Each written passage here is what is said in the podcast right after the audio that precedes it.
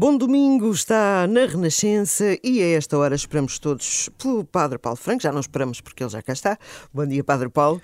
Bom dia, bom Para... dia, Rina. Agora até que eu estou mais tempo. Agora está mais tempo, mais perto. Por isso Estamos estou sempre, estou muito sempre. contentes por isso também e, e, e é mais fácil agora uh, esta troca de ideias até sobre as perguntas mais cedo. Pronto, esta proximidade é espetacular porque o Padre Paulo agora, só para enquadrar uh, quem está a leste desta conversa, o Padre Paulo Franco agora é Presidente do Conselho de Gerência do Grupo Renascença Uh, desde há alguns dias especificamente, e portanto esta relação com a Renascença tornou-se é ainda mais próxima. é e nós, é com muita sorte por isso. Só espero, só espero que, não, que, não faça, que não faça nada de mal. Não vai com certeza, até porque estamos cá muito ao seu lado para hoje. É verdade, é uma equipa. Exatamente. E é por isso que a rádio é bonita. É, oh, ainda vai descobrir tanta coisa bonita.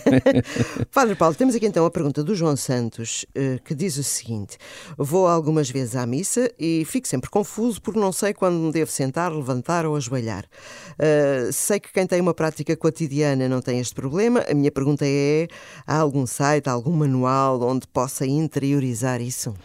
Ora, muito bem, o, o, João coloca aqui uma questão final, mas eu antes de ir à questão final vou a, ao prelúdio que ele, que, ele, que ele apresenta, porque de facto eh, este contexto é um contexto eh, particular do João, mas eu poderia, se calhar, eh, sem, sem, sem, sem medo de errar, uh, que é um contexto de muitas pessoas e se calhar muitos daqueles que nos estão a ouvir. Sem dúvida. Porque cada vez mais nós sabemos que, uh, enfim, uh, os hábitos religiosos que se calhar há, uns, há umas décadas atrás uh, estavam enraizadas na, na, maioria, se não na totalidade da população portuguesa, hoje, hoje nós sabemos que isso não acontece. Uh, e que, portanto, as pessoas sentem-se às vezes até um bocadinho inibidas nas celebrações, porque como não tiveram essa prática, não tiveram, não, não, não tiveram esses costumes no seu percurso de vida, não foram, se calhar, habituados a isso, às vezes, se calhar, até se sentem um bocadinho envergonhados. Uhum. E, se calhar, alguns dos que nos estão a ouvir podem, podem enquadrar-se podem enquadrar-se nesta situação. A primeira coisa que eu gostava de dizer ao João e a todas essas pessoas é que não tenham vergonha. Portanto, na, na, quando estamos na igreja, eh, não é suposto que nós, eh, quer o padre, quer, quer os outros fiéis, não estejam a olhar para quem, para quem devia estar de pé e está sentado, ou está ajoelhado e devia estar de pé. Portanto, eh, há aqui uma liberdade também das pessoas se sentirem acolhidas, e, e quando o Papa nos diz de facto que nós devemos ser uma igreja de portas abertas para que todos se sintam uh, acolhidos e integrados e que todos possam fazer caminho para depois descobrir aquilo que a Igreja propõe, uh, também passa por aqui passa por as pessoas não, não, não olharem para, esta, para, este desconhecimento como qualquer impedimento à participação. Então, eh, de facto, um, assim, o primeiro princípio para, estas, para estes gestos que são próprios da liturgia, a liturgia tem os seus gestos, a, a forma como nós temos, o nosso corpo se dispõe na celebração também manifesta uh, o sentido daquilo que estamos a celebrar, ou seja, se Deus uh, está realmente presente diante de nós, nós temos um sentido de adoração e, portanto, normalmente nos joelhamos. Se Deus nos fala diretamente como alguém que vem ao nosso encontro e nos vem falar, nós estivermos sentados, normalmente levantamos porque a pessoa está de pé, é uma questão de respeito pela autoridade que está diante de nós e, portanto, por exemplo, quando lemos o Evangelho ou quando entramos na celebração ou quando o sacerdote, figura de Cristo presente na celebração, entra, nós colocamos-nos de pé nesse sentido também de quem acolhe, de quem se uh, identifica com aquele que vem ao meu encontro, uh, ou quando estamos numa, numa atitude de maior tranquilidade, maior escuta, uh, sentamos-nos porque também a forma do nosso corpo nos predispõe para uma concentração e para um descanso, ou seja, a liturgia tem também uma expressão daquilo que é a nossa humanidade e daquilo que é o sentido do que estamos a ouvir, a viver, a realizar liturgicamente. Eh, e por isso estes, eh, estas várias posições, do pé, do sentado, do joelhado. Eh, princípio fundamental para que, no fundo, isto aconteça de uma forma bela, harmoniosa e ao encontro do que é a liturgia enquanto expressão orante de uma comunidade e de louvor a Deus. É que essa mesma comunidade celebrante esteja unida também nos seus gestos.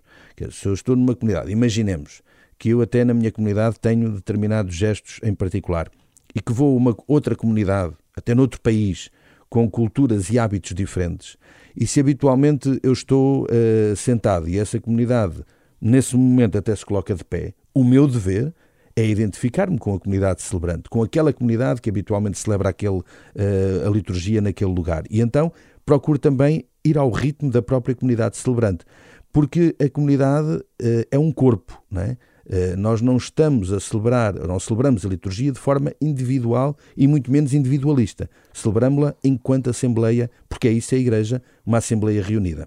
Uh, e, portanto, esta, esta atenção aos gestos da, da comunidade é um princípio que não podemos colocar de parte. Depois, há de facto uma proposta de, em determinados momentos da liturgia, estarmos de pé, noutros momentos sentados, noutros momentos joelhados. Existem, eh, enfim, vários, vários subsídios onde podemos também consultar isso. Vou aqui uh, falar de um ou dois ou três. Primeira coisa, a Igreja tem um livro chamado Missal, que é o livro da missa. O nome, okay. o nome Não há indica, que enganar. O nome indica mesmo. E, e o Missal tem uma, um texto introdutório que chama a Introdução Geral ao Missal Romano, onde estão descritos todos, o, todas as particularidades daquilo que é a celebração uh, da Eucaristia, da missa.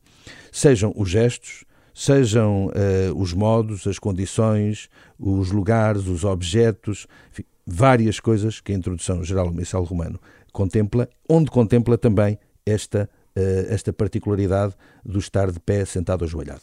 E, portanto, quem tem algumas dúvidas, procura, até na internet uh, existe Instrução Geral ao Missal Romano, que é o texto introdutório uh, ao, ao, ao Missal. E aí pode ver tudo isso. Depois existem alguns subsídios mais simples, uh, pequenos, pequenos subsídios em livro, que muitas livrarias religiosas vendem, uh, que ajudam a pessoa a celebrar a missa. Até podem perguntar quando forem à livraria. Exatamente, exatamente. Mas na, na, internet basta fazer uma busca e, e rapidamente se, se, encontra esta introdução ao missal romano, ou até mesmo quando é que me devo sentar e joelhar na, na, na missa, e também uh, as respostas são, são, são diretas. Mas eu, está a falar de gestos, não é? Eu, eu quando agora já tenho o meu percurso mais cimentado, já não tenho tantas dúvidas, mas antes havia uma palavra que me fazia levantar, que era oremos.